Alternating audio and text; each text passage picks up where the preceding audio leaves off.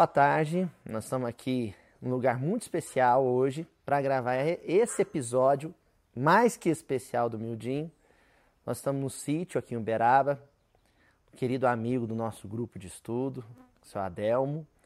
E esse sítio é muito especial porque ele acabou recebendo, sendo batizado carinhosamente, uma homenagem que o seu Adelmo fez ao trabalho literário que a gente escreveu, Morro Alto. Então esse aqui é o sítio Morro Alto. E eu estou hoje com a companhia do meu irmão, meu amigo querido, né, que é o Luiz Barcelos, né, esse parceiro que, que a espiritualidade me ajudou a reencontrar. E nós vamos fazer um miudinho especial com a companhia do Luiz. A gente vai ser um bate-papo, vai ser extremamente informal hoje, como sempre, é uma marca do miudinho, né? Aproveitando a atmosfera, a vibração boa do lugar. E vamos prosseguir aí a sequência dos versículos que nós estamos estudando. Então, dá um oi pro pessoal de casa. Oi, tudo bem, gente?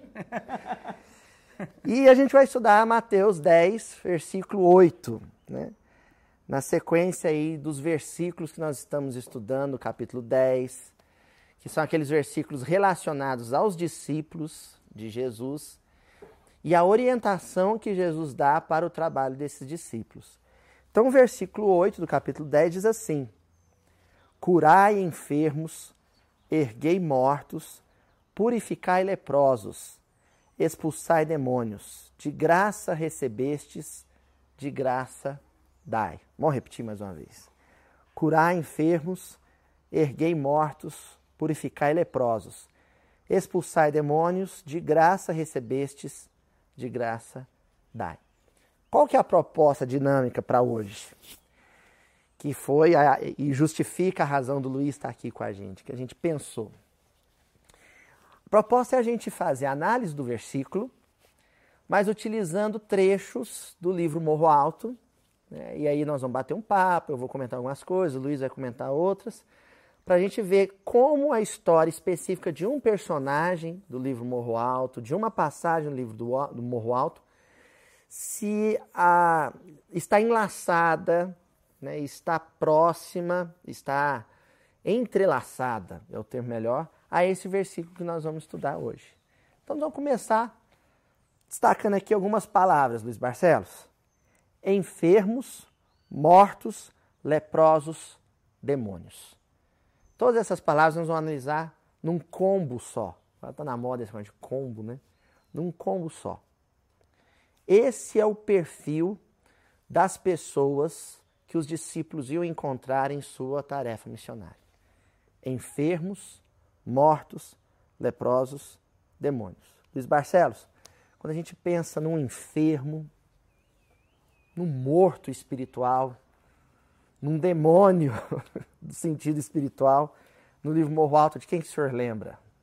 Caninana. Caninana. Vamos falar um pouquinho dele, então? Zefirino Caninana. Quem é esse personagem do livro? Zeferino Caninana, ele é chefe de uma jagunçagem, né? de um grupo de jagunços que serve a um coronel medonho que manda, né? tem um mando político na região e que exerce esse mando político utilizando a força. Ele faz o, o, uso, o uso, dessa milícia que está a serviço dele, ele faz um uso hostil, violento, pressionando a população local e o chefe da milícia é um sujeito terrível. Né? É, ele é um sujeito treinado nas artes, nas malas artes é o termo usado, né? da, da força bruta, do uso de armas, né? da violência, que é o Zefirino Caninana. Eu separei um trechinho aqui para a gente ler sobre o Zefirino Caninana, né? que diz assim, lá do livro Morro Alto. O comando dessa jagunçada figurava por conta de um mulato dos olhos verdes chamado Zefirino Caninana. O povo dizia dele que tinha a alma enlutada pelas ruindades já praticadas. Era de uma bruteza enojada de si, dragão cuspidor de fogo, revoando à solta pelo sertão. Então, vamos separar umas palavrinhas aí, vamos ver o que, que há de, de enfermo, de, de, de de triste na personalidade de, desse, desse personagem, que é o Zeferino Caninana. Né? Por que enfermo? Você lembra do estudo sobre enfermos, no Mildinho? Um pouquinho. A diferença entre doente e enfermo, Eu né? que vim te fazer perguntas. É.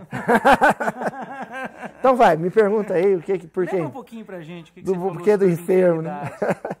Não, não sei se o pessoal vai estar lembrado em casa, o pessoal que vai estar lembrando. A gente falou sobre a diferença entre doença, né? Que vem de dolens e infirmos, que é enfermidade, né? A enfermidade é o estado de quem está doente, de abatido, né? debilitado, desanimado, desencantado. E é a primeira coisa que eu queria des- destacar sobre esse sujeito, que ele tinha um comportamento terrível, usava da violência, oprimia as pessoas, isso fica evidente lá no livro. Agora, o que transparece no capítulo 3 do livro, que é o capítulo Carro de Tolda, é que parece que ele estava cansado daquilo. Ele tava largando já Estava largando. Aquilo já estava debilitando ele, né? Ele já não queria mais aquilo para ele. Que é mais ou menos o perfil das pessoas que os discípulos vão encontrar quando eles saem em missão. Quem que eles vão encontrar? Quem é que vai se predispor a escutar um discípulo de Jesus? É o sujeito que é muito doente da alma? É. É o sujeito que traz mazelas, que traz ah, chagas morais? É. Mas também é o sujeito que está cansado daquilo, que está abatido, que está triste, que está deprimido e quer sair daquele estado. É isso? Né? Depois, mortos. O que é o morto propriamente dito? Que tipo de morto que está falando aqui? né? Que tipo de morto você acha? É, eu entendo como aquele morto, é, espiritualmente falando, né, que algum, que algum traço da, da, da vida do espírito né, é, não alcança nenhum componente da vida eterna, que a gente chama. Né? É o que vive Tá na des- transitoriedade. E todos nós temos em algum ponto né, da, nossa, da nossa evolução, um ponto em que a gente precisa trabalhar essa morte, eu acredito assim, né? Então acho que no caso do Zeferino Caninana é como se tivesse estacionado, né? Então naquele ponto Está es- coagulado, né? É. Coagulou, estacionou, estava represado aqui. e né? repete experiência sem Muito legal você falar esse negócio, porque a abertura do miudinho é, é a água jorrando, né? Uhum. E parece que toda, todas as bênçãos de Deus que jorravam até ele, quando chegava nele, represava, Uhum. não fluía. A bondade de Deus e das pessoas que chegavam no, no coração dele não era repassado, não era, ele não dava passagem para aquilo, ele represava aquilo. E é água parada, né? Água parada da dengue. água parada da larva, da, da mau cheiro, da lodo, da morte. né? Morto nesse seguinte, ne- ne- nesse sentido. Então, então era um coração morto. E leproso, né? marcado, né? as chagas morais. Hoje eu estava conversando com o Luiz, a gente estava mais ou menos elaborando o que ia ser comentado aqui. E aí eu lembrei com ele, eu não me lembro a palavra em hebraico, mas não é bem lepra, né? Existe uma palavra em hebraico para todas as dermatites que eram comuns na época. Agora, o que se dizia sobre essas dermatites era curioso, porque se dizia na cultura hebraica daquele período, do século I para trás, que no caso Deus teria marcado as pessoas, né? Por conta de equívocos e, e perturbações íntimas. E a gente sabe de fato que muitas dermatites são em função de distúrbios de ordem emocional, né? Então se, diz que, dizia, se dizia que a pessoa estava marcada. O problema é que eles expurgavam a pessoa do convívio social. Ah, você está tá, tá, tá, tá evidenciado em você, na sua pele, que você está passando por algum transtorno. Ao invés de acolhê-lo, o indivíduo, o grupo isolado. isolava. Daí as passagens no Evangelho, todas elas, em que os leprosos são expulsos do convívio social. Quando a pessoa conseguia superar aquele trauma, né, o problema de pele melhorava, cicatrizava, ela corria e se mostrava para o sacerdote, para o sacerdote dizia, ó, você teve absolvição divina, pode voltar para o convívio social. Por isso que Jesus dizia aos, aos leprosos que ele curava, né? vai e se mostre ao sacerdote. Então aqui o leproso representa as marcas que são evidentes no nosso corpo. É a famosa somatização. nós somatizamos muitos dos nossos, dos nossos tormentos, das nossas aflições íntimas. E por último, demônios, que foi um, algo que você comentou, como você pediu para eu explicar como é que é essa questão. Né? É o processo da expulsão, né? É, fica parecendo que é banir, vai embora daqui, né? É, um afastamento, né? Afastamento. É o que as pessoas imaginam. E o que se, se espalhou como crença comum no movimento espírita, que a gente chama de desobsessão.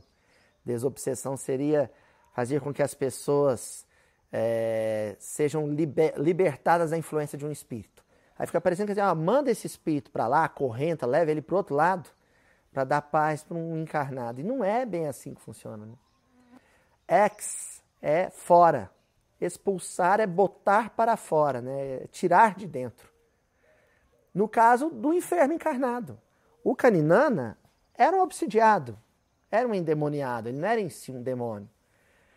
Mas existiam perturbações íntimas, demônios íntimos, que criava, criavam no psiquismo dele fendas, brechas, por onde aí sim a entidade desencarnada, desencarnada atuava. É aquela fenda na, na, na casa mental por onde a influência externa atuava. Né? Seria isso. Quando um coração desse passava por um processo de evangelização, ele se libertava desses demônios íntimos. E aí, consequentemente, o fator causal, lembra que eu falei com você, né? do fator causal. O fator causal, aquele que causa o assédio, ele era eliminado. Nós não somos assediados por espíritos ruins. Aliás, nós não estamos em perturbação porque somos assediados por espíritos maléficos ou, né, ou infelizes. É o contrário. Nós somos assedi... É, nós nos tornamos assediados por eles porque apresentamos alguma perturbação. É que nem a, mosca na ferida. Você não está com a ferida por causa da mosca. A mosca está em você por causa da ferida. Se você cicatriza a ferida, a mosca não, não se apresenta mais. Era o caso do Zeferino. Bom, sabemos então quem é o primeiro personagem que está em análise aqui. Zeferino Caninana que era um enfermo, era alguém que estava espiritualmente morto, era alguém que tinha as marcas dessa maldade, né? dessa perturbação nele. Ele era o, um endemoniado e ao mesmo tempo um demônio, né? nesse sentido de alguém em conflito íntimo. E aí, pronto, é assim, ele vai ficar assim para o resto da vida, vai sofrer o resto da eternidade? Foi isso que aconteceu, Luiz Barcelos? Não foi, não. Quem que você colocou no caminho dele? Eu não, né? Eu não, no né? No livro. No livro, quem coloca no caminho dele é, é Deus, né? É. Quem que vai aparecer na vida de Zeferino, da, Zeferino Caninana como um discípulo de Jesus? Esse é o ponto. É. Né? Gracinha, a gracinha, né? Então, toda a história do Zeferino ali, ela representa essa humanidade carente. Essa porção da humanidade que está esperando a visita de um discípulo de Jesus. E tal qual no capítulo 10 do Evangelho de Mateus, Jesus sempre envia um, dos seus discípulos, ou os seus discípulos, em socorro, em auxílio, em amparo àqueles que estão necessitados. E com o Zeferino Caninana não foi diferente ele recebeu na vida dele uma alma, um coração muito especial, que é a gracinha. Nós vamos ver aí mais ou menos em que condições, né?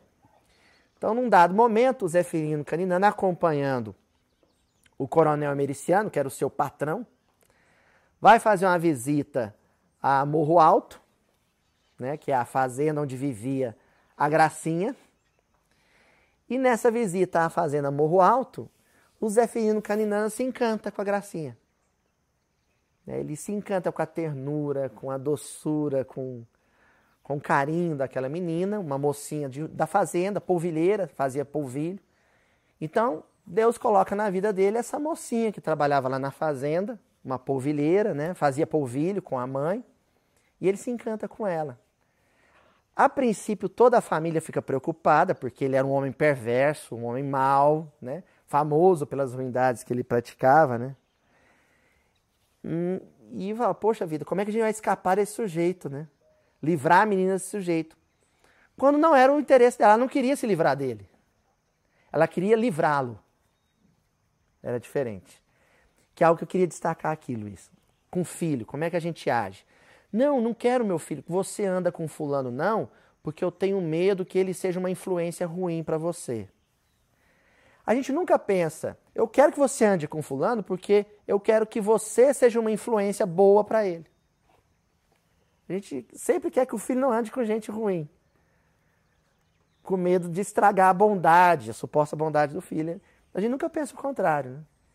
Então, os, o padrinho da, da, da Gracinha, na, na, passagem do livro, a mãe, não queria que ela se relacionasse com ele, porque ela tinha, eles tinham medo da influência ruim dele. Né? Quando, na verdade, vai acontecer o contrário. Então, eu separei um trechinho aqui que, do Morro Alto que diz assim: Por isso, foi um desnorteio só quando a menina se adiantou, confessando ao padrinho e à mãe o seu apreço pelo Zefirino que já se enamorara do jagunço fazia algum tempo. E assim dizia do encantamento. Vi nos olhos verde dele um brilho de maravilhas. E quando meu avô argumentou sobre as carnificinas do famigerado, ele respondeu com sua calma, de, ela respondeu com sua calma de sossego. Eu vou cuidar dele e esperar, esperar. Essa passagem. E e aí a gente estava conversando sobre essa passagem, eu me lembrei de uma passagem que está lá no livro Contos e Apólogos, que se chama No Caminho do Amor. E essa passagem é incrível. Né? Jesus, com 30 anos, ainda não tinha formado o colégio apostólico, ele ainda era um ilustre desconhecido, né? pelo menos em Jerusalém ele era muito desconhecido. E é um momento em que ele está chegando em Jerusalém, para algum daqueles compromissos tradicionais da religião judaica. Né? E quando ele está entrando em Jerusalém, na entrada, ficavam lá os mercadores, os comerciantes. E a Humberto de Campos relata que aproxima dele uma moça, muito bonita, e faz um convite. E Humberto de Campos é muito sutil, né? Ao apresentar o convite que ela faz a Jesus, ele já sugere qual a condição dela. Então ele diz que é, ela se, se tratava de uma vendedora de fragrâncias, de perfumes, de essências. E quando a gente estuda um pouco a cultura da época, sabe que o perfume, a fragrância entre as moças eram estavam muitas vezes relacionadas relacionada à prostituição.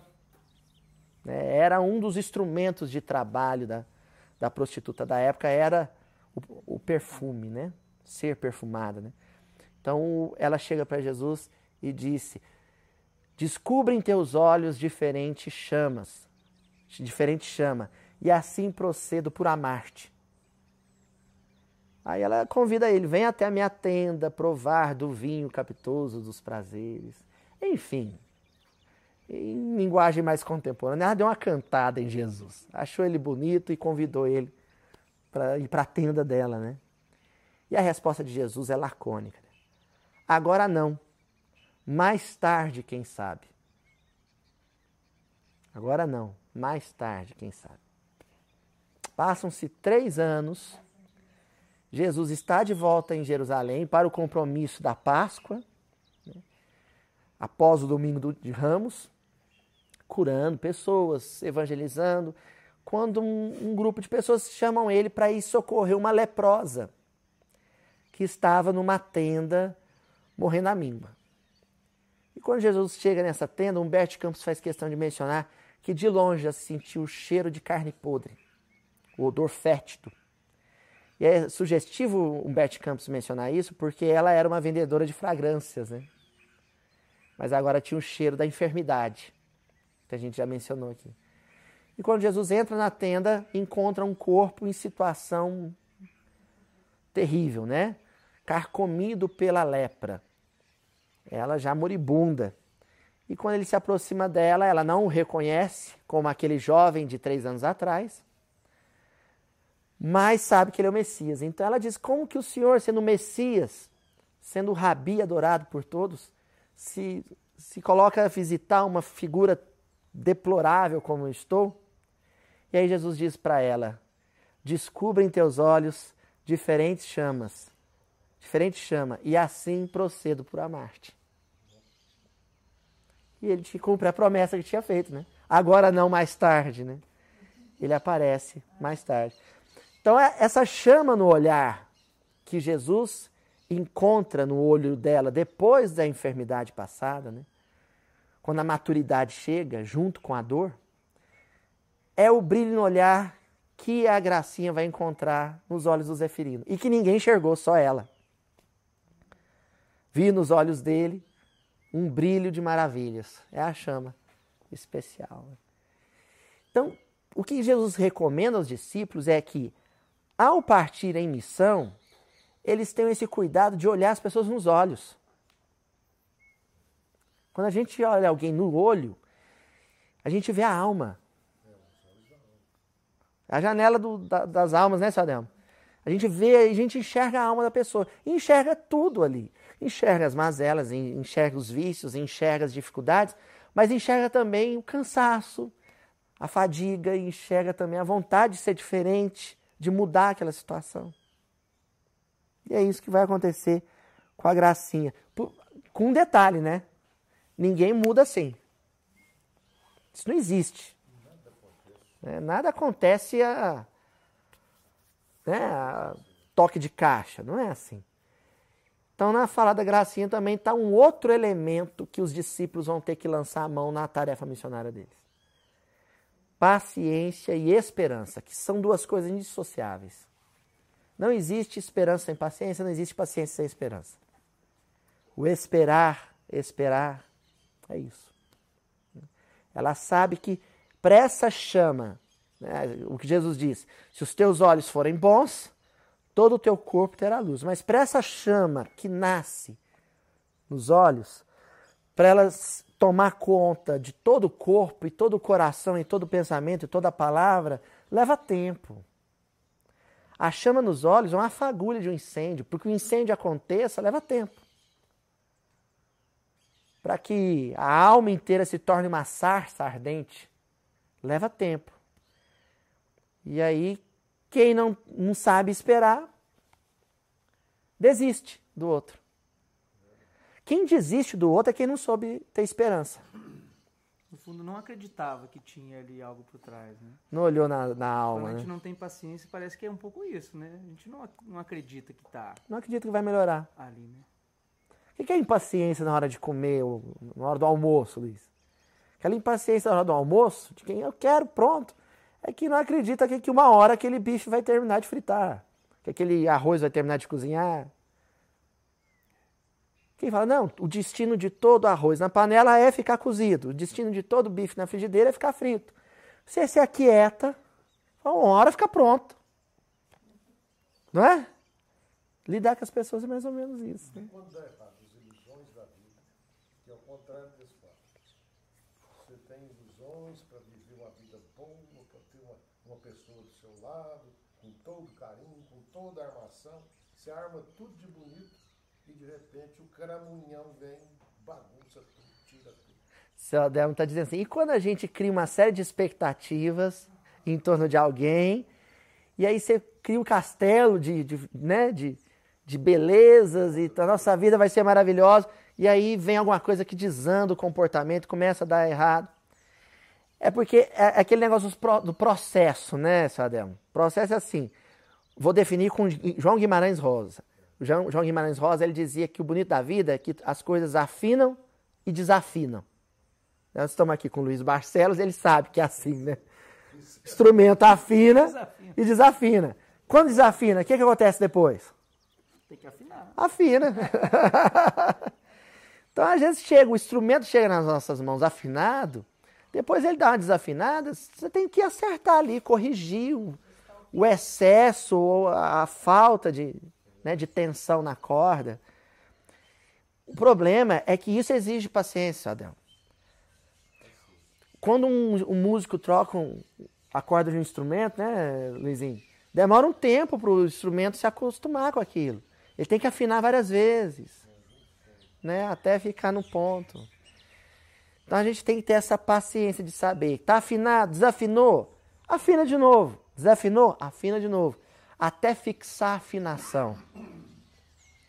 Até parar de oscilar.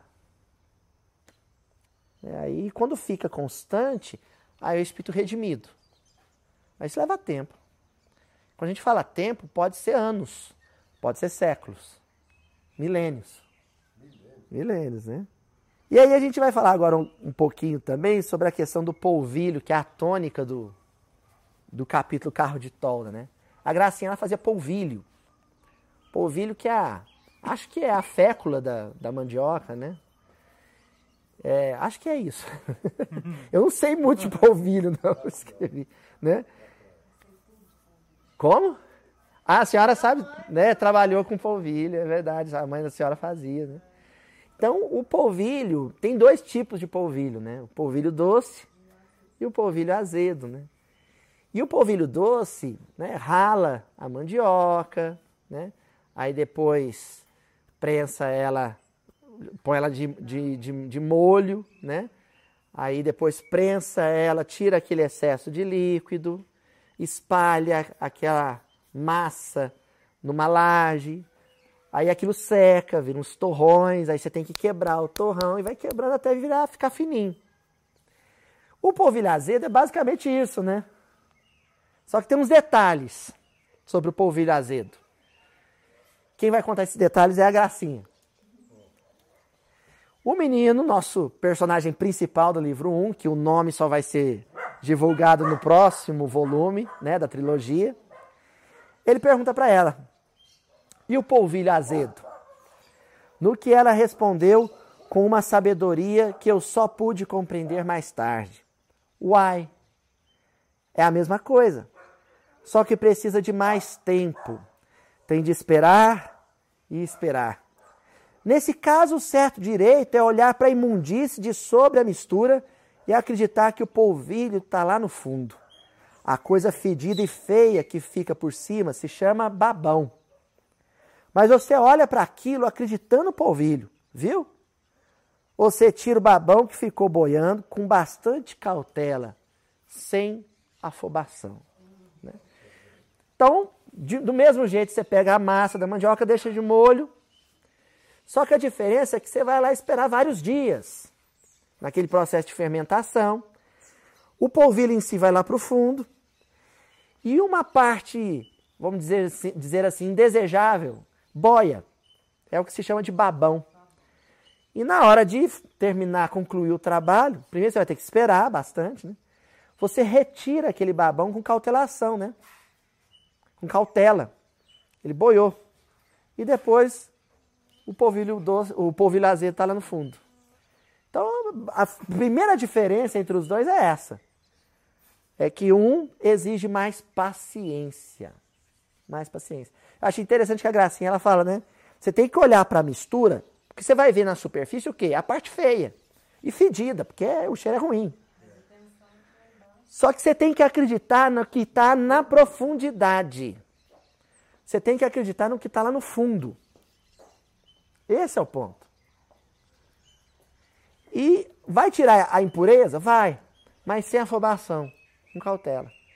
Quando você vai conviver com um caninana desse, né? Lembrando que caninana, caninana é a serpente, né? É uma cobra. Ela rasteja, então ela tem um movimento na vida que é horizontal. Como muita gente por aí. Então, quando você vai conviver com um caninana desse, em missão, a tarefa da Graciana é uma tarefa missionária, você tem que pensar nessa pessoa como o povo azedo, né? O que vai vir na superfície é o grito, né? a brutalidade, a estupidez, aspereza. Só que você tem que enxergar por detrás da aspereza, para além da brutalidade.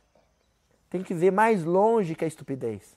Você tem que ver no interior o que, que a pessoa é em potencial. Né? E aí hoje nós lembramos de uma passagem do Paulo Estevam, pensando nisso. Qual que é? É a passagem da, da morte de Estevão? Da morte de Estevão. Quando, ele, quando Abigail apresenta Paulo para ele. Né? Exatamente. Ainda Saulo. Que situação, né? Ela falava tanto para o Paulo que queria apresentar o noivo. Um dia ela queria apresentar ele como noivo para o irmão. E isso acontece numa situação difícil, né? Estevão foi lapidado, apedrejado. Ele está moribundo, né? no, no fim mesmo da, da vida física. E aí ela aparece para apresentar o noivo, fala Estevão, ela fala Gisiel, né? Gisiel, este é o meu noivo. E ele olha, Gisiel olha para Paulo e a gente pensa, agora ele vai dizer, né? Não casa com ele, não, minha irmã, que esse homem é um caninana. é o Zeferino caninana. Né? Casa com ele, não, que ele é ruim. E ele faz o contrário. Ele diz para ela: olha, Jesus tem grandes esperanças em Paulo. Esperar, esperar. Basicamente, Gesiel fala para a irmã: cuida dele, espera, espera. Mais ou menos é o que acontece na cena. E é o que vai se dar, né? Porque aí ocorre a separação do casal, não por vontade dela. E ela tem que esperar o retorno dele. Ele volta depois de um ano, se não me engano, né? Volta já um pouco modificado, mas ainda não inteiramente modificado. Ela desencarna e desencarnada ela ainda tem que esperar mais um tanto para vê-lo redimido.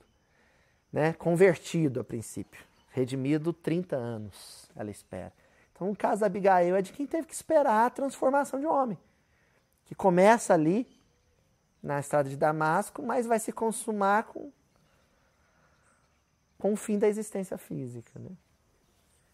Se o discípulo não tiver essa postura aqui, de enxergar além, ele também não, não vai conseguir um bom desempenho na tarefa dele, não. Até aí tudo bem? Então nós primeiros vimos a condição do enfermo, leproso, morto, demônio. E agora nós acabamos de ver o curai, erguei, purificai, expulsai. Né? Então, a convivência da gracinha com o Zeferino é que ia trazer para ele a cura, ia trazer para ele o reerguimento, a verticalização, porque ele era caninana, ele era serpente, ele era rasteiro, ele era horizontal. Ela vai ajudá-lo a se reerguer como um homem mesmo, né? purificação, torná-lo puro através da paciência, né? Ele ia ser passado no ralador, né? Ele ia ser fermentado pelas experiências amargas, seria, né? será talvez. Vamos ver nos próximos livros. e por último, ele vai conseguir expurgar aqueles demônios íntimos, né? Mas tendo nela aquele presente de Deus. E aí nós chegamos na última palavra. Eu tenho certeza que o pessoal está acompanhando agora, sabe, Dom Joana? O pessoal está pensando, tá, e qual a relação com o versículo? Total, porque o versículo termina Jesus, com Jesus dizendo: Dai de graça o que de graça recebeste. Qual o nome da menina? Gracinha. E não é à toa, viu, gente? Não é à toa, não. Foi intencional mesmo. Né? Quando eu criei o personagem, coloquei o nome de Graça, Gracinha, né? É que ali eu queria é, tentar personificar o conceito de graça. Que nós falamos até, né? Que alguns do movimento espírita acham que não, na, o conceito de graça não existe no, no movimento espírita. É. As pessoas não estão lendo direito. Os romances do Chico não estão lendo direito. O trabalho do André Luiz não estão lendo direito. Porque é um conceito fundamental o conceito de graça. Né? Antes de defini-lo mais, de forma mais teológica, nós vamos ver as passagens do livro em que a gente explora esse conceito. Então, final do conto, não vamos contar o finalzinho mesmo, não. Esse nós vamos Sem deixar. Spoiler. Sem spoiler. Né? Mas mais ou menos para o final, a Gracinha, ela sobe num carro de boi. O padrinho dela, o Antônio Nogueira, está levando ela para a cidade para ela se casar com o Zeferino. Mas o padrinho dela está aproveitando a viagem também para levar umas sacas de polvilho para vender na cidade. Então ela se aninha, né? ela se acomoda no, na prancha do carro de boi junto com as sacas de polvilho. Ela era uma saca de polvilho, saca de polvilho doce. Né? Então ela se aninha ali na, nas sacas de polvilho. E o nosso personagem principal, que é o menino que cresceu com ela, que ama ela né, demais, vê o carro se movendo. E aí ele chega a algumas conclusões. Depois daquela conversa com ela, vendo ela ir embora para se casar com Zé Firino Caninana, ele chega a algumas conclusões. Então ele diz assim: O carro que levava Gracinha era uma barca aboiável, navegando à custa de bois, pelo leito seco da estrada poeirenta. Meu avô era o carreiro, o capitão, chefiava. Gracinha, por sua vez, a carga tripulante, obedecendo a uma vontade senhora.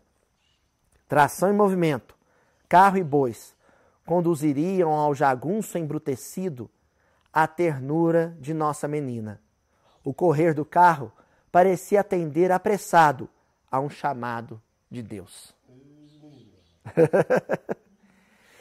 Eu queria destacar primeiro isso, né? O que fazia mover o carro era uma vontade senhora. Uma vontade que se afirma, que é mais forte que tudo. Qual que é a vontade maior? De quem? Do amor de Deus. O amor de Deus.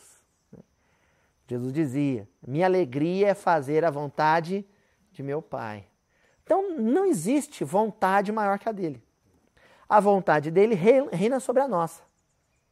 Ele se afirma sobre a nossa. Então Deus tem os caminhos né, que nós desconhecemos quase todos. A gente vai descobrindo, a viver é isso, é descobrir os caminhos de Deus. Em que ele faz a vontade dele prevalecer. Então a gente tem o livre-arbítrio, mas esse livre-arbítrio, ele é regido por uma vontade divina. Exatamente, é um processo de doma, é isso mesmo. Né? E, e, por, e por caminhos, processos que a gente não que a gente desconhece. Na nossa lógica, o que, que amansaria um zeferino, da, zeferino caninana? Surra, cadeia, né? chibata, né? E Deus resolve amansá-lo com ele. Aí eu coloquei aqui, né? Ele era tempestade feroz. Como é que se acalma, se, né? se tranquiliza uma tempestade feroz? Com uma brisa terna, uma brisa suave. Ela era a brisa suave. Então, a tempestade feroz no colo da brisa menina, né? O jagunço embrutecido e a ternura da nossa menina. Ela ia conseguir tranquilizá-lo, trazer serenidade, paz para o coração dele, mas com a convivência e com um tipo de caridade que a gente ainda não entendeu também. Caridade para a gente é doar cobertor, né, doar cesta básica, construir hospital. Mas lá na questão 886 do Livro dos Espíritos, Kardec pergunta, ele, Kardec já desconfiava que existia uma caridade tal qual os homens a entendiam, mas existia uma outra caridade que é essa só pela perspectiva de Jesus. Então ele pergunta: qual o verdadeiro sentido da palavra caridade? Como a entendia Jesus? E a Gracinha entendia a caridade como Jesus. E a resposta? Benevolência para com todos, indulgência para as imperfeições dos outros, perdão das ofensas.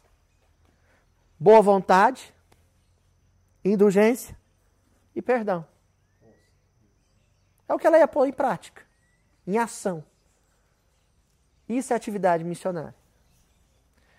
A pergunta agora, Lúcio Luiz Barcelos, que eu te faço é: essa mulher ia ser uma bênção na vida desse homem. Porque ela ia ser possivelmente o primeiro ser humano que ia ser indulgente, benevolente e ter perdão para com ele. Primeiro. Ele merecia isso? Ele tinha mérito para isso? É, foi, foi até uma, uma questão que eu te fiz, assim, né? Esse entendimento, às vezes, que a gente tem da, da, da questão da graça. É... Não, não, não, precisa, não teria, não tem mérito para isso. Não tem que ter mérito para receber isso, né? Eu acho que é curioso, porque quando você fala da graça, me vem, me vem a, a questão de como a gente não é grato a Deus, né? Porque a gente recebe essa graça de mil meios, né? e modos diariamente assim, e não por merecimento. Se fosse por merecimento, Jesus não tinha vindo. Ele não merece nada. Por necessidade, né? O que a gente fez para merecer Chico Xavier entre é. nós? Mas, no entanto, ele veio, encarnou. É, gente, né? e, e, Deus e, e, a nossa a nossa vontade de entender Deus como esse Pai amoroso mesmo, né, misericordioso, não é possível sem esse conceito, né? Senão Deus vira um matemático mesmo, né? Que faz a conta. Eu brinquei com o Luiz, ele vira um chefe de departamento pessoal, né? Trabalhou, paga. É. E não é assim. A graça é o dom de Deus. A graça é a doação de Deus. É Deus gerando benefícios. E a gente recebe os benefícios de Deus não porque merece, mas porque precisa. É uma questão de necessidade. O Zeferino não merecia gracinha, ele necessitava dela. Ele precisava dela. A humanidade não merecia a vinda de Jesus. Ela era carente dessa encarnação. Esse é o ponto. Deus coloca essa menina num carro de boi e envia ela para se casar com, com Zefirino, porque ele era profundamente necessitado dela. É um trechinho, olha. Alentava-me, o menino pensando, né? Alentava-me a ideia de que a providência era como um grande carro de bois, levando e trazendo as pessoas de lá para cá, de cá para lá. Um poder zebuíno, transportando a vida da gente para onde alguém mais necessitasse dela aquela população, aquela multidão. Vamos pensar aí, gente. Aquela multidão na Judéia naquele tempo tinha escolhido Jesus, aliás, tinha escolhido Barrabás para ser solto e Jesus para ser crucificado. Aquela multidão nesse, merecia que Jesus enviasse os seus doze discípulos diretos. Aquela multidão precisava daquilo. Necessitava. É uma multidão de caninanas, né? Por isso que no final da passagem, nós vamos estudar ela ainda, Jesus fala: eu, envio, eu vos envio como cordeiro aos lobos. O lobo não merece a ovelha, ele precisa dela, né? O coração perverso não merece o coração bondoso, ele precisa dele. Então, Gracinha é enviada como missionária, como discípula de Jesus, para socorro dele. Mas esse trechinho aqui, ó. E diga ao Senhor que me ouve atento, viu, Sadel? Acho mesmo que Deus se compadecera do Zefirino, sonhara algo melhor para a vida do infeliz, e por isso entregara-o à gracinha. Era a vontade dele, de Deus, ver a tempestade mais feroz dormindo tranquila no colo de uma brisa menina. A misericórdia divina, vestida de noiva, alcançaria o ser do Zefirino e depois saberia esperar, esperar. Bonito, né? Foi antipático agora falar bonito. Mas é isso, né? Jesus enviava os discípulos dele, o amor que ele tinha por Pedro, para João. Ele sabia o que a multidão ia fazer com ele. Né? O menino até fala para Gracinha, ele tenta alertar a Gracinha. Gracinha não vai. Zefirino é alma condenada, ele vai lhe sangrar o coração. Jesus sabia que, que, que aquela multidão na Judéia, no, no, no, Mediterrâneo, era uma multidão que eram almas condenadas, iam sangrar o coração dos discípulos. Mesmo assim, ele os envia, porque a multidão precisar, necess, é, merecia? Não, porque ela necessitava. Graça é isso. Agora, tem a conservação da graça, que isso é outro papo teológico, né? Você recebe a graça Deus vai te doar vai, os benefícios, você merecendo ou não. Uhum. Agora, conservar a graça é outra história. É a palavra do semeador. Todos os solos vão receber a semente. O com espinho, o pedregoso, o que for. Agora, qual que é o, o solo que vai germinar e frutificar? Aquele que acolheu a semente, que acolheu a graça. O Zeferino ia receber a gracinha merecendo ou não? Agora, permitir que a convivência com a gracinha o transforme é outra história. Aí exige esforço, exige transformação, exige renovação.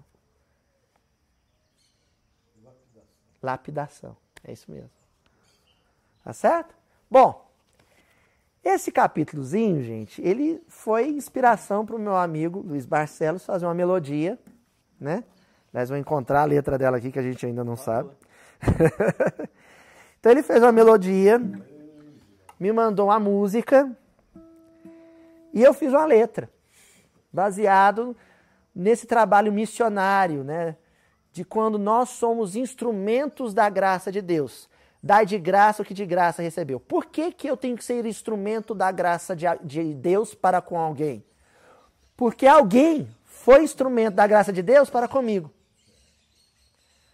A graça de Deus desce na vertical e depois corre na horizontal.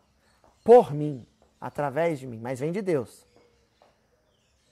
Se alguém foi isso para mim, eu tenho que ser isso para outros. O verso do Gladstone, né, na música C. Ser Deus para eles, como Deus é para ti. Não é assim? Tá, nós fizemos essa música e a gente vai fazer uma versão meio informal aqui, uma versão de autores aqui.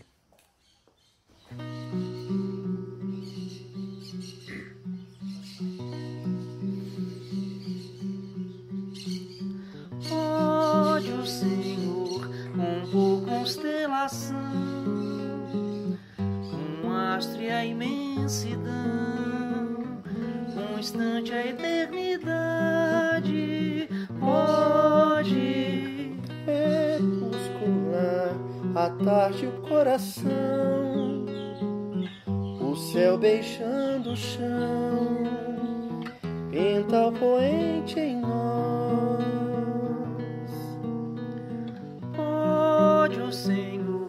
Guardar em comunhão a moça e o dragão, o servo e a potestade.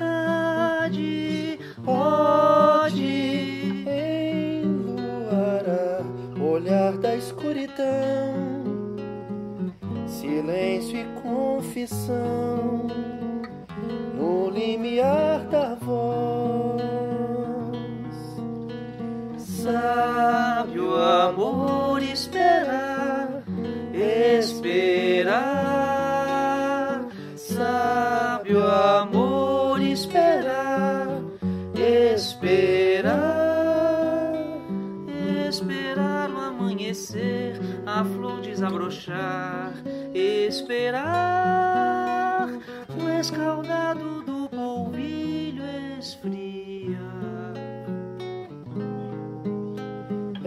Esperar o anoitecer, a estrela despontar. Esperar o chuvisco da tardinha estiar. Sabe o amor esperar, esperar. Sabe o amor esperar, esperar.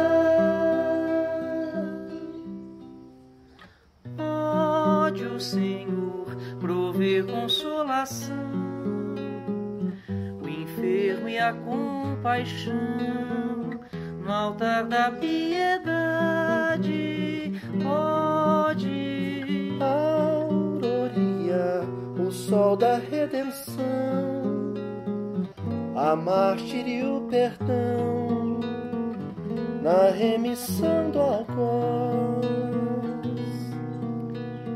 Sabe o amor esperar, esperar. Sabe o amor esperar, esperar.